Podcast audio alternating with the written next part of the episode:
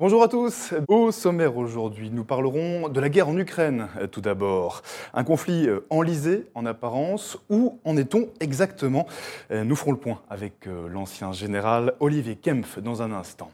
Également ce soir dans Point de vue, c'est une profession durement touchée par la crise, notamment par la hausse du prix de l'énergie. Les boulangeries, elles sont nombreuses à demander l'aide du gouvernement. Le gouvernement euh, qui leur a répondu ce matin. Le président de la Confédération nationale de la boulangerie, Dominique Enract, sera euh, notre invité. Il nous dira ce qu'il pense des annonces du gouvernement. Enfin, vous avez peut-être pris des bonnes résolutions en ce début d'année, vous n'êtes sûrement pas le seul. Alors comment faire pour les tenir? C'est l'éternelle question. Euh, Maud Simon est coach et psychologue. Elle nous donnera ses conseils tout à l'heure. Vous avez le menu? C'est parti pour Point de vue. Figaro Radio. Point de vue. Alban Barthélémy.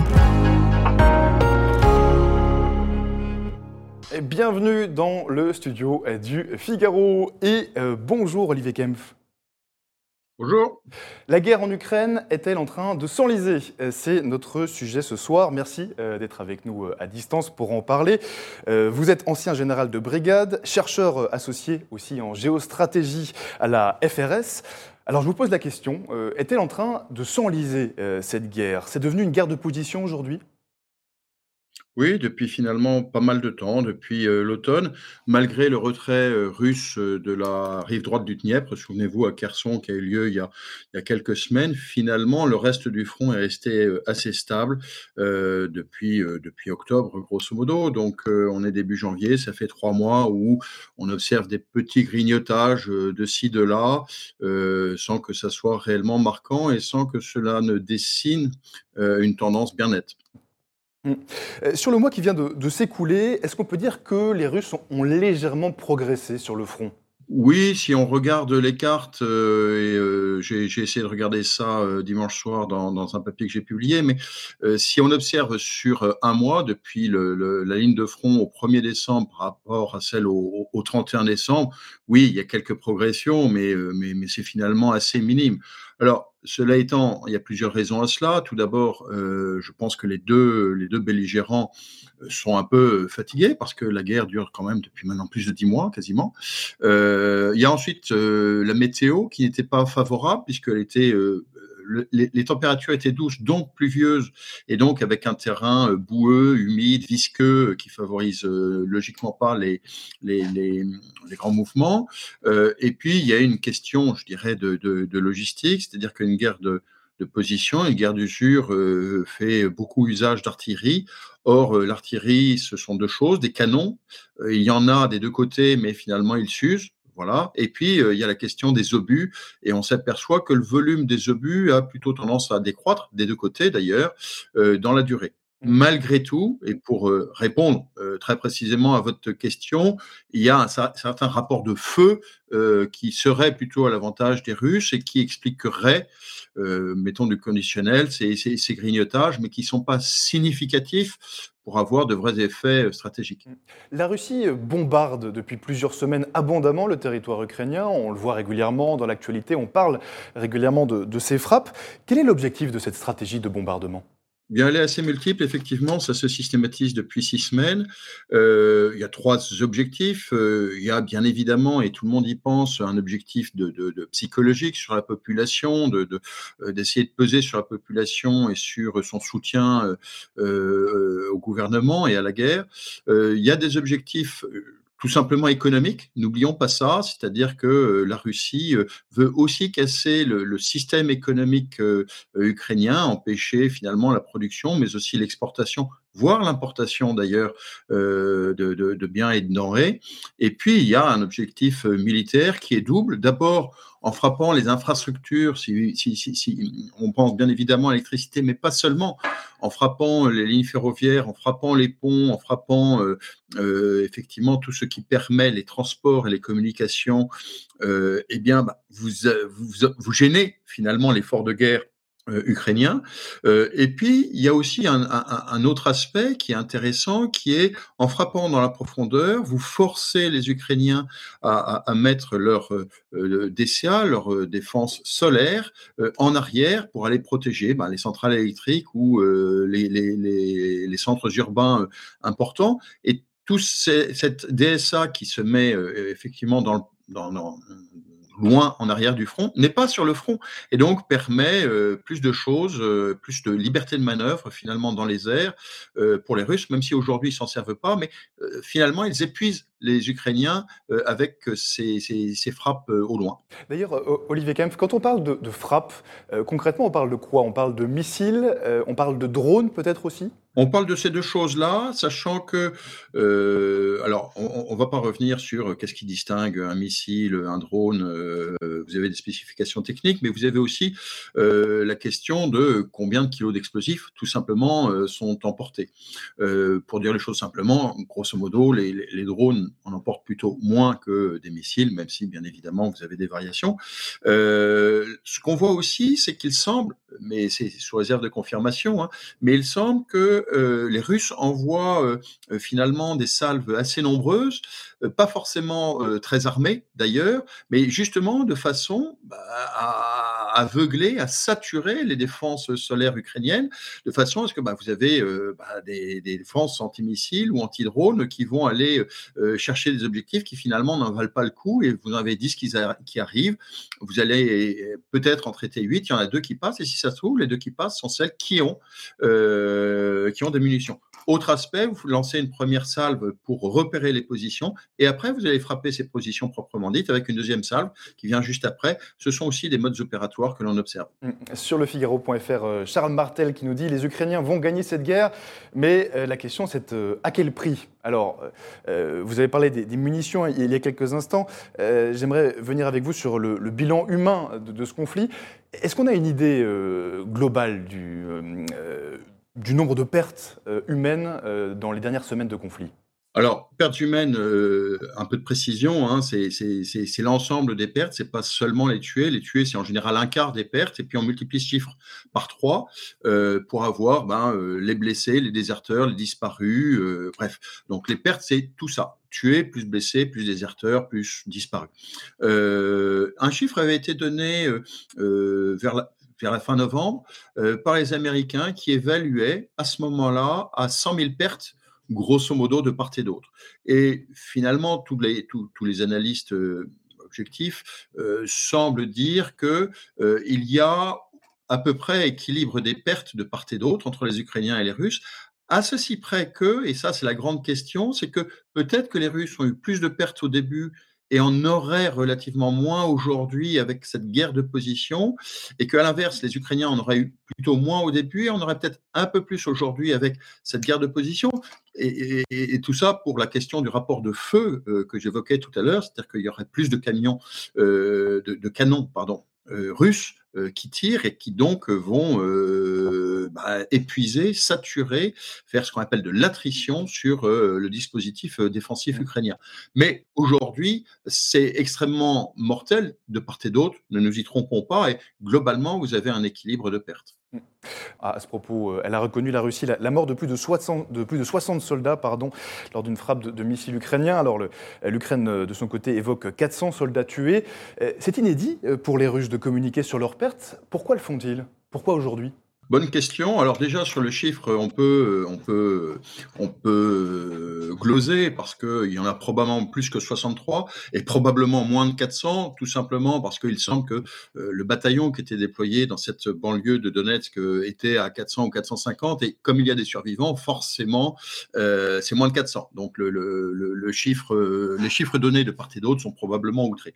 ce qui est intéressant, c'est que ça intervient trois mois finalement après la, mobilisation partielle, souvenez-vous, euh, faite par les Russes, euh, décision euh, prise fin septembre et début octobre par, par le Kremlin, de 300 000 hommes. Or, eh bien maintenant, on s'aperçoit, et d'ailleurs Vladimir Poutine a fait des déclarations en décembre sur ce sujet, on aurait sur ces 300 000 hommes au moins 150 000 qui seraient dans la zone du front, la moitié sur la zone des combats et l'autre moitié en arrière de la zone des combats, ce qui était le cas de la cible visée hier. Alors, qu'est-ce que ça veut dire sur cette communication Pour revenir à votre question, eh bien, c'est que ces mobilisés, ils sont finalement assez proches euh, bah, de la population et c'est plus les engagés ou les soldats euh, finalement d'avant. Euh, ce sont des nouveaux qui sont finalement des, des, appelés du contingent. Euh, qui ont été appelés euh, sous les drapeaux. Et donc, c'est plus exactement la même chose que ce qui se passait au début de la guerre. Et donc, les Russes, le pouvoir russe est obligé aujourd'hui de communiquer sur le sujet. D'une part, pour dire qu'il y a effectivement quelque chose qui se passe et donc témoigner le, la solidarité de la nation. Et puis, quelque part, paradoxalement aussi pour la mobiliser, pour dire, bah, vous voyez, on est quand même euh, frappé euh, par les Ukrainiens et nous aussi, nous sommes en guerre et nous aussi, nous devons nous, nous souder. Donc, euh, il y, a une communication, à mon avis, à double niveau, celui de bah, ne pas dénier la réalité, puis d'autre part, essayer de mobiliser les esprits bah, malgré, malgré le deuil deuil de, ces morts. là, pour le coup, ce sont des morts et il y, a, il y, a probablement des blessés aussi, mais des morts nombreux en un seul coup. Euh, Olivier Kempf, euh, dans les deux camps se, pose, et vous l'évoquiez euh, il y a quelques instants, la question des munitions. les Ukrainiens sont-ils aujourd'hui mieux équipés que les Russes? Oui et non. C'est-à-dire qu'il semble qu'ils aient deux tiers ou trois quarts de leurs canons soient des canons d'origine soviétique, donc de, de, de, de système russe, euh, d'un calibre, donc d'un diamètre euh, de l'obus de 152 mm, qui n'est pas celui d'ailleurs de l'OTAN, ce qui pose des problèmes d'approvisionnement, parce qu'ils ont à gérer plusieurs systèmes. Euh, alors que bah, les systèmes On leur livre des armes qu'ils ne peuvent pas utiliser aujourd'hui?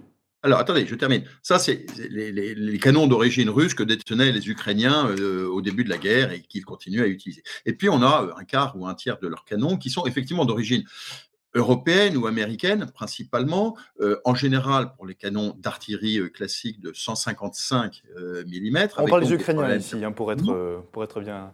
Oui, j'ai peut-être ma langue a peut-être fourché. Euh, on parle donc des Ukrainiens, euh, et donc ces canons modernes, euh, eh bien, ils dépendent des, Européens et des Américains. Alors après, vous avez des systèmes encore plus évolués. On pense bien évidemment aux HIMARS américains qui ont des calibres de longue portée qui permettent de tirer le calibre de 200, 203 mm très exactement. Et ce sont eux, d'ailleurs, qui ont frappé Donetsk hier.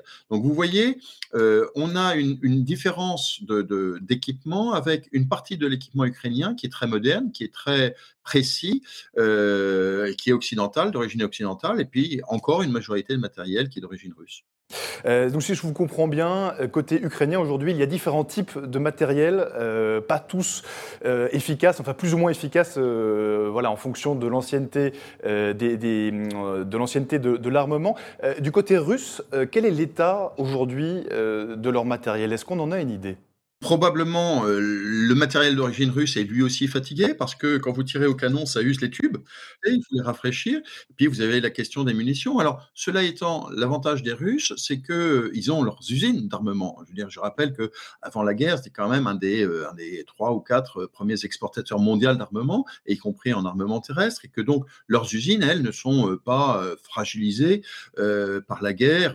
il peut y avoir quelques quelques tensions sur quelques pièces à cause des sanctions, mais globalement, finalement, ils ont mobilisé leur économie de guerre et réussissent probablement maintenant euh, à approvisionner euh, moins qu'espéré, que, bien que ce qu'ils espéreraient, euh, bien évidemment, mais suffisamment le front, et puis d'autre part à réparer les canons. Donc c'est effectivement des matériels plus rustiques, plus anciens, qui s'abîment peut-être, mais pour lesquels ils peuvent avoir un, un maintien en condition peut-être plus facile que les Ukrainiens. Une toute dernière question, en quelques mots, Olivier Kempf. Aujourd'hui, euh, les discussions de, paix sont, sont totalement au point mort. Il n'y a pas de scénario de sortie de crise? Au à court terme, je ne vois pas, pour euh, la bonne et simple raison et qu'aucune des deux parties, aucun des deux belligérants euh, n'est prêt à transiger. Il aucun des deux n'a suffisamment gagné ni suffisamment perdu pour être prêt à entrer en négociation. Et les deux peuvent espérer, euh, à la faveur euh, bah, d'un succès sur le terrain,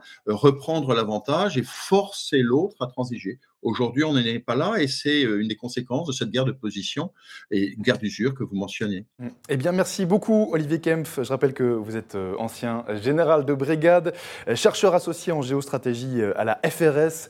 Aussi, on peut vous suivre notamment sur les réseaux sociaux sur Twitter, euh, j'ai un fil sur Twitter, et puis vous pouvez lire euh, mon, livre qui s'appelle Guerre d'Ukraine et qui est paru euh, il y a un petit mois chez Economica. Merci encore de nous avoir partagé ce soir votre point de vue. Merci, au revoir.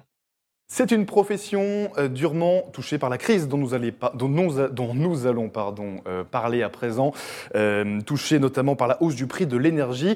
Les boulangeries, elles sont nombreuses à demander de l'aide du gouvernement. Bruno Le Maire voit tout à l'heure les énergéticiens. Moi, je leur demande clairement de permettre aux entreprises qui sont en difficulté d'étaler le paiement des factures sur les premiers mois de l'année.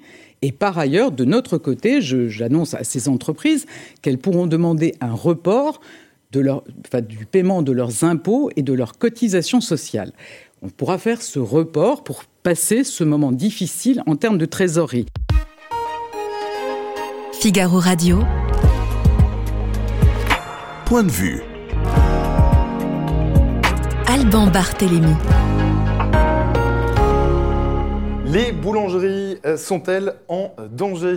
Bonjour Dominique, bonjour Dominique Bonjour. Euh, vous êtes euh, le président de la Confédération nationale de la boulangerie. Vous représentez 33 000 boulangeries environ, c'est bien ça? C'est ça, tout à fait. alors, on, a entendu il y a quelques instants Elisabeth Borne, la Première ministre.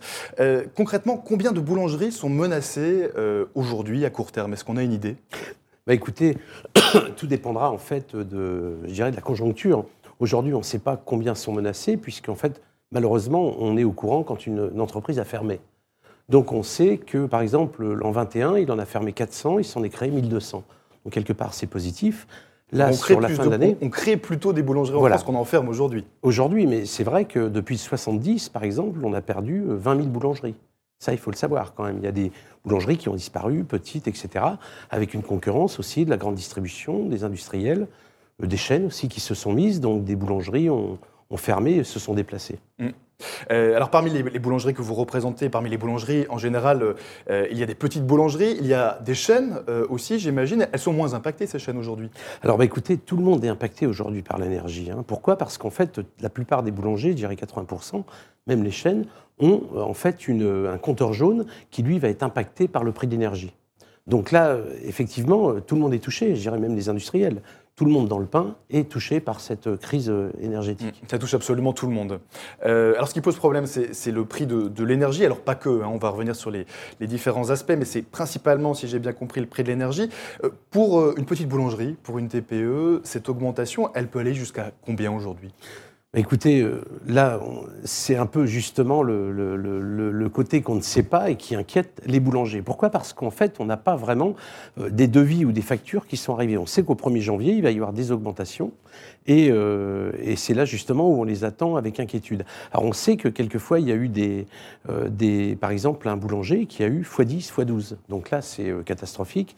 C'est voilà, qui a déjà eu sa facture. voilà, au mois de décembre, il a eu, alors par rapport à un contrat qui a été mis, qui était un contrat toxique, puisqu'il avait deux ans tranquille et d'un seul coup, il s'était mis dans son contrat qu'il allait passer au prix d'énergie, mais à l'époque, le boulanger ne savait pas que cette énergie allait être explosée à ce niveau-là, et ce qui fait qu'aujourd'hui, il se retrouve avec une facture très importante.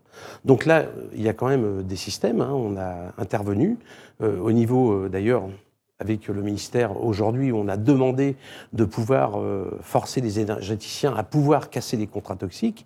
Et il y a aussi des médiateurs au niveau des départements qui peuvent intervenir pour des choses comme ça. Pourquoi? Parce qu'un boulanger qui a 10, 12 fois sa facture, même avec toutes les aides ou les reports qu'on peut avoir d'impôts de charges, il passera pas. Il va mm. fermer et dans le mois, le mois qui suit. Mm. Euh, et en même temps, euh, Dominique Enract, euh, est-ce qu'il n'y a pas aussi un effet de panique? Alors, effet de panique bien légitime vu la hausse du prix de l'énergie, mais la facture de toutes les boulangeries de France ne va pas faire x10, x12 demain. Bien sûr. Là, il y a déjà ceux qui font partie du, du, bouclier tarifaire, un compteur bleu. Ceux-là, ils sont couverts, je dirais 20 à 30% Ceux-là sont protégés aujourd'hui. Ils sont protégés. Après, dans les compteurs jaunes, il y a des gens aussi qui sont encore sous contrat, qui vont, des contrats qui vont s'arrêter après l'été ou durant le printemps, par exemple. Donc ceux-là ne sont pas en danger non plus. Quand on parle de, de compteurs jaunes, pour bien préciser les choses. Compteurs jaunes, c'est tous ceux qui sont au-dessus de 36 kg de puissance. Et ça représente la plupart des boulangers. Pourquoi? Parce que euh, de kilowattheures, voilà, c'est ça, 36 kilowattheures. Et euh, la plupart des boulangers ont ça parce que, euh, en fait, le four boulanger représente déjà pratiquement 36 kilowattheures. Donc plus le froid, les fours pâtissiers, etc. Donc on est bien au-dessus, c'est 60 kilowattheures, 70, 90, etc. Donc ceux-là sont dans des compteurs jaunes avec des augmentations qui vont se retrouver un petit peu, bon, avec une part d'arène, mais sur le marché qui est volatile aujourd'hui. D'où voilà, la demande des aides qu'on a pu faire au gouvernement déjà depuis juillet, où on était reçu en septembre, et on enfin, ils ont pu mettre en place en plus de ce, je dirais, de cet amortisseur, un guichet unique qui va venir supporter l'amortisseur. Bruno Le Maire, ministre euh, de l'économie, tenait une conférence de presse. Vous y étiez, je, vous y étiez, pardon, je crois, euh, sauf erreur. Euh, et Bruno Le Maire fait appel aux fournisseurs d'énergie, justement. Mais ça ne peut marcher que si les fournisseurs jouent le jeu. Et aujourd'hui, je le dis clairement, les fournisseurs n'aident pas suffisamment les boulangers et les PME. Et je demande aux fournisseurs d'énergie de faire plus de faire mieux et de le faire tout de suite. Les trois aides auxquelles aujourd'hui les 33 000 boulangers de France ont droit. Un guichet d'aide financière, une remise de 20% avec l'amortisseur, le tout cumulé pouvant aller jusqu'à 40% de remise sur leurs factures, et un report de paiement des charges sociales et des charges fiscales.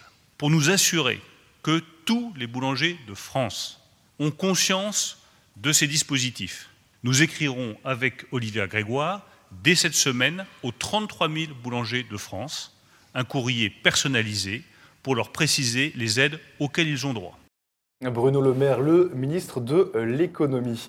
Euh, Dominique Enract, euh, quand Bruno Le Maire dit que les dispositifs actuels ne sont pas suffisamment connus, est-ce que vous êtes d'accord avec lui? Écoutez, le dispositif, c'est vrai que ce guichet unique qui est lancé depuis septembre, octobre, novembre, décembre n'a pas été tellement visité. Pourquoi? Parce que beaucoup de boulangers aussi, les, je dirais que les ennuis vont commencer début janvier.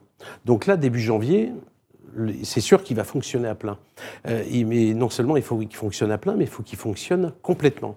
C'est-à-dire, il faut la preuve. Le, bon, le ministre veut écrire à tous les boulangers, c'est une bonne idée. Nous, on le fait aussi avec les fédérations, les chambres consulaires.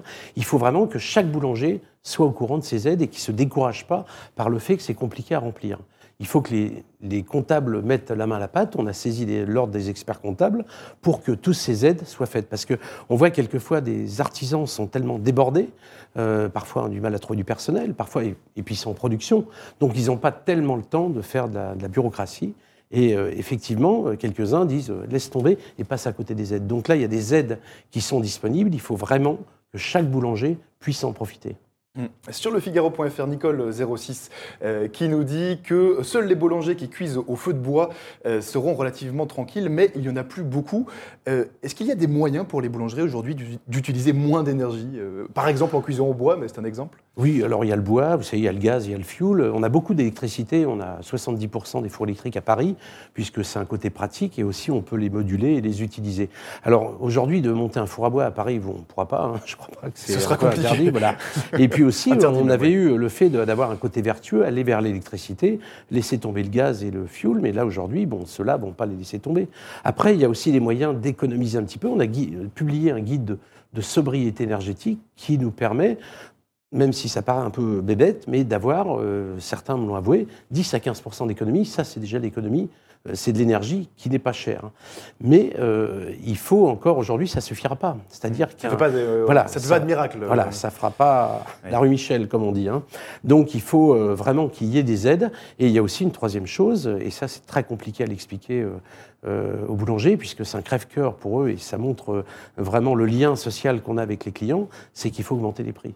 Pourquoi? Parce qu'en fait, si vous voulez, si vous avez une partie de matières premières qui augmente, enfin, tout sur le compte de résultat a augmenté plus l'énergie, effectivement, il faut une répercussion sur le, prix de vente. Elles ont, déjà augmenté leur, euh, pardon, elles ont déjà augmenté leur prix, les boulangeries? Alors certains ont passé déjà une augmentation avec les matières premières, puisque là, ça a été la farine 30%, les œufs 50%. Oui, la hausse euh, dont elle ne date pas d'hier. Hein, voilà, c'est ça, donc il y a une première qui a été passée. Par contre, on sait qu'aujourd'hui, si un boulanger a une, une, augmentation du double de son énergie, il faut qu'il passe une augmentation entre 3 et 5% de ses produits. Alors, ça reste des centimes, mais vous savez, c'est très compliqué à, dire à des boulangers. Des fois, ils me disent, je suis dans un village, euh, voilà, j'ai une concurrence de, de, de, GMS, et, vraiment, on sent que c'est très pénible pour eux de passer une augmentation. Mm, mm. Vous avez euh, beaucoup de retours de, boulangers dans votre euh, dans votre fédération qui justement remonte ces problèmes euh, oui, bien sûr, de prix, de relations clients?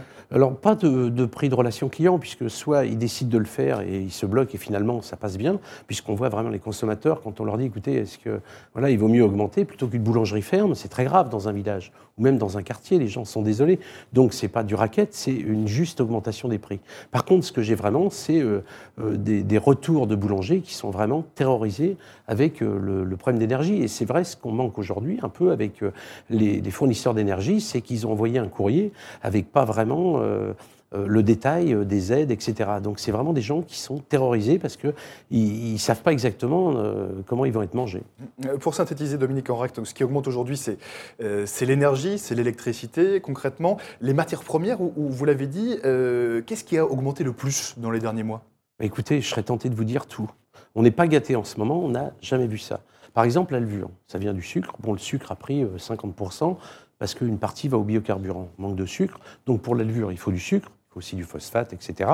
Donc là, la levure a pris entre 70 et 100 On n'a jamais vu ça historiquement. Le beurre, on, manque de lait, on a perdu la moitié des laitiers. Le beurre, même s'il redescend un petit peu, il a été 70% au-dessus. Ensuite, la farine, bon, avec l'Ukraine, le blé, on le voit, il redescend aussi vers les 300.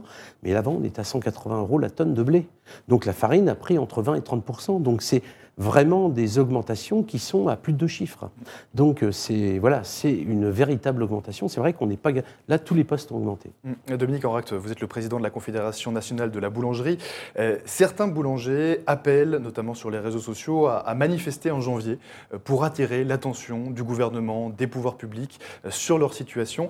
Est-ce que vous, vous, joignez à, cet appel, à ce genre Non, pas du tout, parce qu'on n'a pas, enfin, bon, au niveau de la Confédération, avec le bureau, on a décidé de ne pas manifester pourquoi? Parce que euh, ce sont des groupuscules qui se sont mis sur Internet, des, voilà, des, des, comment, des anticonfédérations depuis longtemps, hein, qui ont encore déclaré des choses il n'y a pas longtemps. Donc des gens qui se, des groupes qui se font sur les réseaux sociaux. Donc déjà, nous, on ne suit pas ça, parce que si ça allait défiler pour se faire écouter par le gouvernement, moi, je les faisais toutes les semaines, le gouvernement, pour ces problèmes d'électricité. Donc, vous êtes reçu euh, par le gouvernement aujourd'hui, vous avez l'impression d'être écouté, pris en bah, considération? Écoutez, on a euh, régulièrement, on a eu le, le le ministre d'économie il n'y a pas longtemps, Olivia Grégoire, fait un boulot, va dans les boulangeries, on a fait des échanges avec ses équipes, avec des comptes de résultats, essayer de voir tout ce qu'on peut mettre en place. Donc le problème des groupuscules, je, ils veulent plus. Effectivement, bon, euh, on pourrait avoir plus peut-être, mais c'est peut-être aussi compliqué de demander euh, à tous les, consommateurs, à tous euh, les, les, gens qui payent des impôts, de payer toute la différence des factures. On peut aussi partager le, euh, comment dirais-je, la tâche, c'est-à-dire qu'il y a une partie qui est prise par le boulanger, une partie qui est prise par l'État avec les aides, et une partie par les consommateurs, mais on ne peut pas tout demander à l'État, c'est-à-dire c'est quand même le contribuable. Donc ça, il faut qu'ils arrivent à le comprendre. Mmh. On parle beaucoup de main-d'œuvre, de manque de main-d'œuvre, de manque de main-d'œuvre pardon, en France aujourd'hui. Euh, vous y avez un peu fait référence tout à l'heure. Est-ce que les boulangeries manquent de main-d'œuvre aujourd'hui? Oui, tout à fait. On a 21 000 postes à pourvoir, euh, ce qui n'est pas déconnant non plus par rapport à 33 000 entreprises, mais pourtant, on fait 29 000 apprentis par an. Donc, euh, on a des gens qui viennent, mais on a toujours besoin. Vous savez, quand vous fabriquez maison, le pain, les croissants, euh, les galettes, on a besoin de gens pour le faire. Et effectivement, il y en a qui partent à la retraite, il y a des jeunes qui partent après la formation à l'étranger. Ils ont tous envie de voyager, ce qu'on conseille aussi de faire. Mais pour ça, on a encore des postes à pourvoir. Et effectivement, on manque un peu de, par endroit. Alors, euh, quelquefois, les gens vont trouver au bout d'une semaine ou deux ou un mois, mais c'est pas si simple de de trouver des, euh, des, gens qualifiés. Y compris des apprentis Alors les apprentis, bah, le problème, voilà, les réseaux sociaux aussi, d'aller se plaindre, c'est pas très bon pour nos apprentis, puisqu'on a un très beau métier qui vient d'être classé à l'UNESCO. oui, alors j'allais y venir, la baguette, de pain inscrite au pour dire, euh, immatériel de l'UNESCO. Ouais, les apprentis, pas les factures, vous me direz. Voilà, tout à fait, mais euh, les apprentis, ils ont vraiment une belle carrière à faire dans le métier, il ne faut pas les décourager. Et euh, donc voilà, on a, je vous dis, un très beau métier. Euh, les gens, on a un passage compliqué qu'il va falloir euh, passer. Pas facile, mais je suis sûr qu'on va y arriver. Entre les aides, le, euh, voilà, de fait d'augmenter le prix, de faire attention à l'énergie, je suis sûr qu'on va passer cette crise. Mmh. Tout de même, Dominique euh, Enract, est-ce qu'il n'y a pas des réalités très différentes aujourd'hui entre les, différentes boulangeries? Euh, Entre par exemple une petite TPE dans un village, entre un, petit boulanger, entre guillemets, et une chaîne sur plusieurs villes Voilà, le prix des matières premières elles-mêmes, mais est-ce que ce ne sont pas des réalités du métier très différentes? Alors, bah écoutez, il y a les petites boulangeries village, là où ils fabriquent tout, ils font tout, tous ensemble, et qui marchent plutôt pas mal. Euh, si on n'avait pas été heurté par la matière première et aussi par l'énergie qui coupe les pattes à tout le monde, je veux dire, ce sont des métiers qui réussissent très bien. Les gens vivent euh, euh, comme il faut. Ensuite, il y a des chaînes. C'est vrai que là, les chaînes sont parfois aidées, mais même les chaînes qui font des promos commencent à arrêter de les faire et ont augmenté aussi leur prix. Par contre, les chaînes ont des économies d'échelle sur différentes choses, c'est-à-dire ils fabriquent le pain pour avoir l'appellation boulangerie, mais ne fabriquent pas parfois la pâtisserie, la viennoiserie, ce qui fait qu'ils font des économies d'échelle parce que c'est fabriqué dans un endroit. Donc euh, les, règles ne sont pas les mêmes, mais quand même tout le monde y sont aussi touchés. C'est la fameuse question du, statut d'artisan euh, boulanger. Et il est suffisamment protégé ce, statut aujourd'hui? Ce sera ma dernière question. Bah écoutez, on a quand même euh, des protections au niveau de la baguette de tradition et on a aussi une loi de 98 que peu de Français connaissent.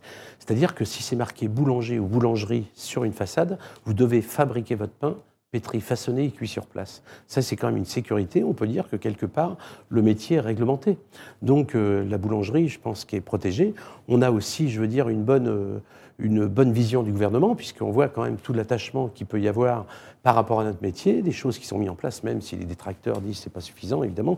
Mais euh, voilà, on a quand même une image aussi qui est très importante, et ça, c'est la plus importante. C'est 12 millions de clients chaque jour. Donc, c'est euh, pas rien. Ça veut dire que les gens apprécient notre métier, et vous savez qu'on est euh, sans doute le seul pays en Europe où on a encore 60% du marché dans l'artisanat. Eh bien, merci beaucoup Dominique Enract. Je rappelle que vous êtes le président de la Confédération nationale de la euh, boulangerie, euh, les boulangeries qui, vivent un moment difficile en ce moment, on l'a compris, euh, et les prochains mois seront, seront compliqués aussi, mais on continuera à suivre ça, bien entendu. Merci d'être venu nous partager ce soir votre point de vue. Nous sommes euh, en janvier, c'est le mois des bonnes résolutions et vous en avez peut-être, vous qui nous regardez, vous qui nous écoutez, vous en avez peut-être pris, euh, vous aussi, des bonnes résolutions. Euh, mais cette tradition, elle n'est pas nouvelle. Beaucoup d'argent. La santé. La paix. C'est décidé, je perds 10 kilos et puis je fais de la gym et puis bon, j'entretiens ma forme. Est-ce que vous pensez prendre quelques résolutions? Oui, de ne pas vieillir. Aucune. Ce qui veut dire que vous n'avez pas de défaut. Si, c'est ce que veut dire que je ne vais pas les tenir les résolutions, alors pas besoin d'en faire. Ce qui est intéressant, c'est pas les résolutions dont on parle, ce sont les résolutions que l'on fait. Donc je préfère un petit geste sur votre réveil, si vous pensez qu'il vous fait du bien, faut le continuer, plutôt que des grands trucs. Demain, je, je me cultive. Demain, oui. La, la résolution ne doit pas être une généralité, mais ce qu'on appelle nous en psychologie un objectif précis et mesurable. Figaro Radio.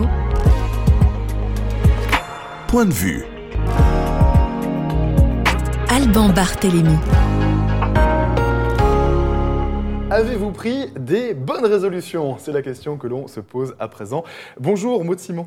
Bonjour Alban. Euh, vous êtes coach et psychologue du travail. Euh, concrètement, les gens qui viennent vous voir, ce sont des gens qui essaient de voir comment réaliser leurs aspirations on peut dire ça? Oui, c'est des gens qui, euh, qui, à un moment de leur vie, se disent qu'ils sont en train de, de, passer un petit peu à côté de leur existence. Ils, ne sont plus très heureux de ce qu'ils vivent, professionnellement ou personnellement. Et par contre, ils ne savent pas très bien ce qu'ils aimeraient faire. Et donc, ils viennent, ils viennent me voir se reconnecter, pour essayer de se reconnecter à leurs désirs profonds et euh, à, leur, euh, à leur moi essentiel.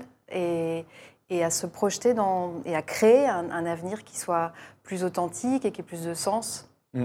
Alors, euh, on va parler bien sûr de votre travail, mais commençons par les bonnes résolutions, c'est notre sujet. Est-ce que vous, vous avez pris des bonnes résolutions par exemple? Alors, j'en parlais juste avant avec votre collègue. Euh, moi, je ne prends, pas de, prends pas de résolution parce que le, terme résolution, c'est quelque chose déjà, rien que dans le terme se résoudre à il y a quelque chose de très volontariste comme ça où on sent que ça va être. il y a une notion de contrainte presque, une notion de difficulté et, euh, et, et, euh, et, qui, qui, qui, qui, pointe une comment dire quelque chose qui n'est pas forcément de l'ordre de l'envie profonde. Alors moi je prends pas de, de résolution, mais par contre euh, je, je, me projette dans mon année et j'essaye de me connecter à, moi-même et, j'essaye de voir ce que j'ai vraiment envie de faire et de réaliser et de créer. Alors justement, c'est un peu ça le, problème, euh, si je, vous comprends bien. Euh, pourquoi est-ce qu'on a tant de mal à, tenir ces bonnes résolutions? C'est parce qu'on ne s'écoute pas assez? Bah, Peut-être bien, oui. je pense qu'il y a justement beaucoup de résolutions qui sont des résolutions, c'est-à-dire et, pas des envies profondes. C'est-à-dire qu'il y a une notion de, il y a une notion de devoir. Elles, sont prises d'un. Ces intentions-là, elles sont peut-être prises d'une source intérieure qui n'est pas forcément la, plus adaptée pour nous et la plus, la plus euh, source d'épanouissement. cette source-là, c'est ce que j'appelle moi le, moi culturel. Euh, euh, en opposition au mois essentiel. On se dit je dois prendre des bonnes résolutions et pas j'ai besoin de, prendre des bonnes résolutions, c'est ça Exactement. Et les résolutions qu'on prend, parfois, sont dictées par... Euh, quand, quand le mois culturel, pour moi, c'est euh, la partie de nous qui, euh, pour se socialiser, se, se sociabiliser, a intégré un ensemble de normes, de règles, d'injonctions. et euh, c'est pas là qu'on va trouver euh, la, ce qui va nous rendre, ce qui va nous animer, ce qui va nous rendre heureux, ce qui va. Donc, euh, on ne s'écoute pas assez en quelque sorte. Et comment faire en sorte de, s'écouter davantage alors pour du coup prendre des, des vraies bonnes résolutions? Alors déjà, ça, ne se fait pas en par exemple, une, résolution, entre guillemets, ça ne se prend pas sur un coin de nappe euh, en deux minutes à 3 heures du matin. voilà, c'est compliqué, sauf exception, euh, ça ne marche pas trop. On va, on va avoir justement des, résolutions qui sont très superficielles et qui ne seront pas forcément génératrices d'épanouissement. Donc, euh, il faut prendre le temps de pouvoir se connecter à ce moi essentiel. Donc, prendre un peu de temps, du calme. Euh, marcher. Euh, ça peut être aussi écouter de la musique, c'est pas forcément le silence absolu. Tout ce qui va nous permettre de, je dirais, d'ouvrir notre cœur, et eh ben, c'est ce qui va nous permettre de nous connecter à notre moi essentiel. Et quand on y est, et eh ben, on va pouvoir se poser des questions qui seront des questions plus profondes et qui nous permettront de, mettre en lumière et d'identifier des résolutions, ce que moi j'appelle pas des résolutions, mais des intentions, mm. euh, des objectifs, des désirs authentiques mm. et profonds. Alors, sur le Figaro.fr, Chris Cross qui nous dit Moi, euh, j'arrête l'alcool au moins pour un mois. C'est vrai qu'on parle de, plus en plus souvent du, euh, du euh, dry January, du janvier sans alcool en bon français. la lutte contre les addictions, de façon générale, c'est quelque chose qui prend de l'ampleur. À, quel point de vue vous voulez dire? Personnel ou institutionnel D'un point de vue personnel plutôt. Est-ce que dans les aspirations des gens qui viennent vous trouver, il y a ce, besoin parfois de, de couper avec des anciennes addictions? Alors, euh, ce que je sais, c'est que euh, moi, je ne suis pas addictologue et je, et je comment dire, euh, on ne vient pas vers moi pour traiter, pour traiter une addiction. Mais ce que je vois, c'est que j'ai pas mal de, clients qui ont une addiction, quelle qu'elle soit, parce que les addictions sont très variées, et qui ont souvent été, entre guillemets, mises en place pour calmer justement une forme de de, déconnexion à soi ou de, souffrance existentielle et, euh, et, avec une prise de conscience euh, que c'est des, des, moyens qui fonctionnent, qui fonctionnent pas bien, qui fonctionnent mal en fait et qui font juste, euh, qui ne font que penser une, une, blessure plus profonde. C'est un peu une béquille en quelque sorte. Une béquille. les addictions sont un peu des béquilles. Oui, oui, oui, et qui, et qui fonctionnent un, temps. Les molécules peuvent fonctionner un temps, les, certains, certains comportements peuvent fonctionner un temps, et puis, puis au bout d'un moment, ça marche plus. Et, et du coup, euh, euh, ces personnes ont envie, de, je pense, de plus en plus de, euh, de, regarder en, elles et de, nourrir quelque chose de plus profond et, qui ne sera pas de l'ordre de la gratification immédiate. vous voyez mm. Alors, moi, Simon, vous, êtes, vous, vous, exercez le coaching depuis une, quinzaine d'années, je crois. Mm. Est-ce que c'est une pratique qui prend de l'ampleur en France aujourd'hui? Le, le, coaching Oui. Ça fait un moment que ça. oui, oui, ça s'est Est-ce que dans votre pratique, euh, est-ce que vous avez concrètement de plus en plus de, gens qui viennent vous voir ah, euh, euh, pour être coachés? Alors, bah oui, oui. Après, est-ce que est-ce que c'est juste parce que ça fait 15 ans et que forcément, vous voyez, mais en tout cas. je pense qu'il y, a de, il y a de plus en plus de gens, et alors je pense depuis le, le, Covid et les confinements et tout ça, il y a de plus en plus de gens qui, qui euh, qui prennent conscience qu'il y a peut-être une façon de fonctionner qui, qui, marche moins bien ou qui marche plus. Le, Covid euh, vous a amené beaucoup de, de, nouvelles personnes, euh, beaucoup de personnes dans votre cabinet ah oui. C'est-à-dire que le, le, le, Covid a vraiment été... ça ne veut pas dire que les gens n'avaient pas amorcé une réflexion avant ou une interrogation. Mais par contre, le Covid a été un catalyseur incroyable. C'est-à-dire que, et là, pour reparler du, du, mois culturel et du mois essentiel, le Covid, ça, ça a, comment dire, ça a créé une faille. C'est-à-dire que le, il n'y avait plus tout, tout, ce qui nourrit le, le, le mois culturel, c'est en fait effondré. Et du coup, les gens ont eu accès. D'abord, ils, ont, ils, étaient, c'était presque des huis clos. Toutes nos habitudes, euh, tout notre quotidien s'est un peu effondré. Toutes les normes, tout. Ouais, s'est retrouvé face à nous-mêmes, c'est ça que vous Exactement. Et, euh, et, ça, fait, et ça, ça, a pu faire mal, et ça a pu faire peur, et ça a pu désarçonné beaucoup de gens, troublé beaucoup de gens, mais en tout cas, ça a ouvert, ça a permis de rentrer, de, voyez, de, se frayer un chemin en soi-même vers, une, plus grande authenticité et vraiment vers une plus grande interrogation, ce qui fait qu'il il y a plein de gens qui euh, qui se sont dit qu'ils ne voulaient plus de cette vie d'avant, qu'ils ne voulaient plus ce rythme d'avant, de cette frénésie, de voilà, de, les, attentes ont changé, les, besoins ont changé. Qu'est-ce que vous leur dites euh, à, ces personnes euh, en premier lieu quand elles viennent vous voir et, qu'elles vous disent voilà, je, ne me sens pas bien, j'ai d'autres aspirations pour ma vie, euh, pour ma vie professionnelle, ma vie personnelle Vous commencez par leur dire quoi en général? Bah, C'est une très bonne nouvelle. ça peut paraître paradoxal parce que c'est des moments, tous ces, tous ces moments de transition, c'est des moments où on est assez vulnérable, c'est des moments très inconfortables, mais c'est aussi le début de tout. C'est-à-dire que euh, tant qu'on se met la tête dans le sable, tout va jusqu'ici tout va bien. Euh, à partir du moment où, on ouvre, où on ouvre où cet accès s'est ouvert, là, ça devient un peu, euh, on a ouvert la boîte de Pandore et on ne peut plus la refermer. Et c'est très bon et c'est très bien parce que il y a que comme ça, il y a que quelque part en empruntant ce chemin-là, qui est un chemin euh, de, qui demande du courage, qui demande de l'audace. Oui, ça doit être angoissant aussi. Oui, oui c'est hyper, angoissant. parce qu'il y a une grande incertitude, tous les repères euh, qu'on connaissait euh, s'effritent. donc, mais je leur dis, c'est une bonne nouvelle. Vous êtes, ça veut dire que vous êtes sur le bon chemin. Vous êtes sur le bon chemin, vous êtes en train d'avancer. Et vous avez quasiment fait le, le, le plus gros. Mm. Maintenant, on va poser, on va travailler ensemble et, on, et on, on, va, on va poser les bonnes questions je vais, je, vais, je, vais vous, je vais vous guider dans cette exploration-là parce que ça va. Et c'est passionnant, c'est une exploration de soi qui est, qui est passionnante. Est-ce que les personnes qui viennent vous voir, vous, euh, vous les aidez à, à se fixer parfois des objectifs, euh, un petit peu comme des bonnes résolutions finalement? Euh, Oui, oui, ça, ça, ça, peut arriver tout à fait en, en cours, de, en cours, de, en cours des séances. Personne ne vient vous voir pour prendre des bonnes résolutions? Non, personne ne vient me voir pour prendre des bonnes résolutions. Euh, alors, j'ai par exemple plus de clients en, début d'année parce que justement ce passage d'une de, d'une année à l'autre, la fin d'un cycle, le début d'un suivant, bah, ça, ça c'est comme si ça ouvrait, c'est pareil, ça ouvre, ça ouvre un espace, ça ouvre un portail euh, euh, et, les gens, euh, ça insuffle du renouveau, ça, donne de l'espoir, ça ouvre un, champ des possibles, les gens se reprojettent, les gens se disent, OK, je peux, je peux balayer cette année, je peux balayer mon passé, je peux me projeter dans quelque chose et me réinventer et tout ça. Donc c'est vrai que j'ai plus de gens, mais ils ne viennent pas pour tenir des, bonnes résolutions ou pour les, pour les fixer avec moi, à moins que dans ce cas-là, leur résolution soit, et du coup, c'est pas pour moi, ce n'est pas une résolution, mais c'est un désir authentique et profond qui est j'ai besoin de me reconnecter à moi-même et de savoir ce que je veux vraiment faire de ma vie et comment je peux contribuer au monde et qu'est-ce que je peux, voilà, qu'est-ce qui va m'animer. Mmh.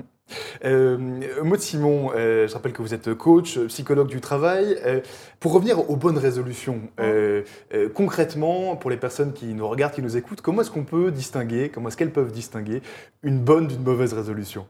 Bah, en fait, euh, euh, elle ne vibre pas de la même façon du tout. C'est-à-dire que déjà, on peut se demander, déjà, on peut se demander, si on a déjà une liste de résolutions, déjà, on peut les reprendre, et puis on peut se demander si elles nous appartiennent vraiment déjà, ces résolutions-là. C'est-à-dire, ce que je veux dire par là, c'est que euh, on peut avoir tellement internalisé certaines attentes, certaines injonctions de certains proches, que c'est intéressant de se poser la question de savoir si telle et telle résolution, c'est vraiment la nôtre, c'est vraiment ce qu'on veut profondément Ou est-ce que c'est plutôt votre mère, plutôt votre conjoint, plutôt votre patron, plutôt votre euh, religion, plutôt votre euh, réseau social de prédilection? Les attentes des autres, en fait. les attentes des autres, exactement. Pour nos propres attentes. Oui, oui. Donc déjà, on peut se poser la question. Et puis euh, aussi sentir, sentir ce qui se passe en soi. C'est-à-dire que quand on regarde une intention ou une résolution, quand on, quand on quand on s'en imprègne, c'est-à-dire euh, euh, quand on s'imagine vraiment que la manifester, la, concrétiser, qu'est-ce que ça crée en vous? Qu'est-ce que ça crée dans votre corps? Parce que votre corps, c'est, il ment pas, il ment jamais. Euh, et, lui, il a toujours un accès direct à votre moi essentiel. Et du coup, les, critères, les critères pour sentir ça, parce que ça, ne s'intellectualise pas, ça se sent, c'est est-ce que ça crée plutôt une sensation de, d'expansion Est-ce que je me sens plus libre? Est-ce que je me sens euh, est-ce que je me sens plus animée? Est-ce que j'ai plus d'énergie? Est-ce que et, en même temps, est-ce que voilà, est-ce que ça me calme? Est-ce que je suis plus paisible, serein? Ou au contraire, est-ce que est-ce que ça noue quelque chose? Est-ce qu'il y a une, constriction? Est-ce qu'il y a une tension? Est-ce que c'est plus lourd? Est-ce que c'est, voyez, est-ce que ce, travail, ce travail de s'écouter, euh, pardon, je vous coupe, mais euh, j'imagine qu'il ne va pas de soi. Euh, est-ce que vous accompagnez aussi parfois les gens pour leur apprendre à, s'écouter, ah à écouter leur corps, à écouter leur, ah oui, voilà, ce qui est bon pour eux? Oui, bah complètement, parce qu'en fait, on a tous un système de navigation qui est très très sophistiqué et et, on, on, est avec. Quoi. Les enfants savent très bien faire euh, avant qu'ils avant qu'ils inculquent trop de normes et qu'on les bon. Mais donc ils savent très bien faire et on sait très bien faire. Simplement, on a oublié comment faire et on a oublié euh, l'accès, on a oublié le chemin et on a oublié le langage aussi de ça, de ce, qu'on peut appeler euh, l'intuition, qu'on peut appeler le langage de notre cœur, qu'on peut, voyez? Mm. et ça, faut le, faut le réapprendre. Mais ça revient vite, en fait. Mm. C'est enfoui, mais, mais, pas trop trop loin. Non, c'est pas trop trop loin. Alors, une fois qu'on. Euh, toujours dans, les bonnes résolutions, une fois qu'on on a pu distinguer une bonne résolution, quelque chose qui nous faisait du bien potentiellement, euh, est-ce que pour vous qui êtes coach, euh, il est bon, il est bien de se mettre des contraintes des contraintes financières, par exemple, prendre un, abonnement à une salle de sport, ce genre de choses? Ah. Ah, c'est, je, oui, je, comprends votre question. Moi, je pense que tout ce qui est... Alors, à partir du moment où on valide notre résolution, c'est-à-dire qu'on se dit qu'elle est vraiment juste, que c'est vraiment ce qu'on veut, qu'on le fait vraiment pour soi, euh, voilà, et qu'on a vraiment euh, euh, qu'on a une motivation qui est intrinsèque et très nourrie. À partir de ce moment-là, tout ce qui va nous permettre... tout, tout, tout, tout, ce qui va nous permettre de, de, de, nous faciliter, de nous aider pour le, mettre, pour le, pour le concrétiser, oui, bien sûr. C'est super. Mm. On peut, euh, oui. Une contrainte financière ou d'autres euh, contraintes, euh, voilà, que l'on s'impose à soi pour faire en sorte de la suivre. Oui, oui, vous parliez par exemple, oui, c'est ça, d'un abonnement qu'on peut prendre pour aller à la salle de sport, par exemple, c'est ça? Tout à fait, par exemple. Oui, exactement, bien mm. sûr. Mm. Oui. Euh, motivement, par ailleurs, euh, quand on parle de, psychologie, euh, beaucoup de personnes ont, souvent l'impression que c'est un travail qui, qui peut prendre des années, qui est très très long. les personnes qui viennent vous voir pour être coachées, pour être suivies, est-ce que vous les suivez longtemps? Est-ce que c'est variable en fonction des personnes? Comment ça se passe? Moi, je ne fais pas de thérapie pure, même si ce que je fais a des effets collatéraux très thérapeutiques. Mais je ne fais pas de thérapie pure. Euh, donc, les gens qui viennent me voir, euh, les, accompagnements sont courts. Sont, sont, courts. Euh, Quand vous dites court, c'est quelques séances, quelques semaines, par exemple? Oui, en fait, il y, y a, tout un gros travail de, en amont d'écriture, c'est-à-dire que les gens remplissent un guide de travail, se posent tout un tas de questions, ils me renvoient une trentaine de pages ou une quarantaine de pages. Donc il y a déjà un travail qu'ils font eux avec eux-mêmes en amont, que je, regarde, que j'analyse, ce qui, nous permet de, gagner pas mal de temps de séance, entre guillemets. On a, une très belle matière comme ça déjà disponible. Et ensuite, euh, oui, généralement, euh, euh, trois, quatre séances, c'est le maximum pour ce qu'on a à faire ensemble et nos objectifs. Euh, on, évoque souvent le, pessimisme des Français, euh, typiquement en, début d'année. Euh, est-ce que ce pessimisme, vous le retrouvez dans vos consultations chez les personnes qui viennent vous voir? Non, pas du tout. Non. non, parce que les personnes qui viennent me voir, alors par contre, je retrouve de la peur, oui. Je retrouve des résistances, il y en a plein. mais qui ne prennent pas la forme du pessimisme, parce que euh, elles sont, elles sont pleines d'envie, elles sont pleines d'espoir, elles ont envie de se déployer, elles se sentent, elles sentent bloquées, elles sont, voilà, mais elles sentent qu'il y a du potentiel, elles sentent qu'elles peuvent aller ailleurs. Donc euh, euh, non, elles sont pas du tout pessimistes. Mm. Mais par contre, elles ont des doutes, elles, elles, ont peur, ouais. elles sont courageuses. Mais elles sont courageuses, les mm. personnes qui viennent vous voir. pour synthétiser, si parmi ceux qui, nous écoutent, certains veulent prendre des, des bonnes résolutions, mm. en synthèse, qu'est-ce que vous pouvez leur conseiller? Eh ben de, prendre le temps de, prendre le temps de le faire, de, prendre un temps de calme, de silence, de se connecter le plus possible euh, à son cœur et, euh, et, de, se poser des, de se poser des questions plus profondes. Qu'est-ce qui m'anime? Qu'est-ce que j'ai envie de créer? Qu'est-ce que j'ai envie d'amener de beau au monde? Qu'est-ce qui m'enthousiasme? Voilà. Euh, on peut aussi, mais c'est très simple, pour, pour accéder à, nos désirs profonds, on peut aussi juste voilà, mettre se relier à son cœur et se dire tout ce que, tout ce que je veux, c'est est, complété. Et on fait ça 5, 6, 10 fois. Tout ce que je demande, c'est... Et voir ce qui sort. Et ce qui sort, ça va être juste. Ça va être juste, ça va pas être une construction euh, intellectuelle ou culturelle, ça va être juste. Et, voyons comment on peut transformer ça en résolution. Eh bien, merci beaucoup, Maud Simon. Bah, merci Je rappelle que vous êtes euh, coach et psychologue euh, du travail. Voilà, euh, apprendre à s'écouter, on, a bien compris, c'est ce qui est le, plus important. Je, cite également votre livre, ça s'appelle Fais ce qu'il te plaît, 12 semaines pour trouver votre voie, rencontrer votre destin. C'est aux éditions Interédition. il était réédité d'ailleurs, je pense. voilà, en, mai, la première édition date de 2019. Merci encore d'être venu nous eh coacher ben, ce soir. Merci beaucoup.